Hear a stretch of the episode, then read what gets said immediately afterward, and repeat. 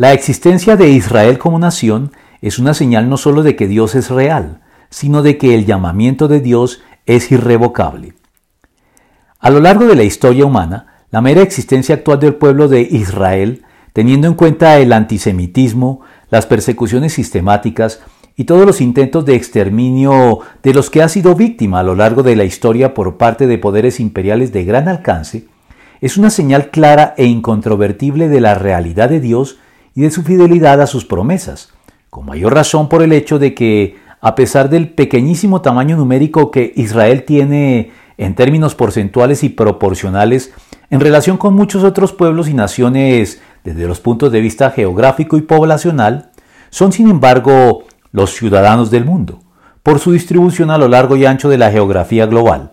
además de ser los dueños de una enorme cantidad del dinero y los medios de producción de la economía mundial, y de ser, como si no fuera suficiente, una de las naciones que más ha influido en el pensamiento y la cultura humana desde el punto de vista intelectual, con su virtuosismo y erudición en todos los campos del arte y del saber, y su desarrollo científico en todos los frentes, que hace hoy por hoy de esta muy pequeña nación una de las más benignas potencias mundiales, aún desde el punto de vista militar, circunstancia que llevó al profesor Luis López de Mesa a decir que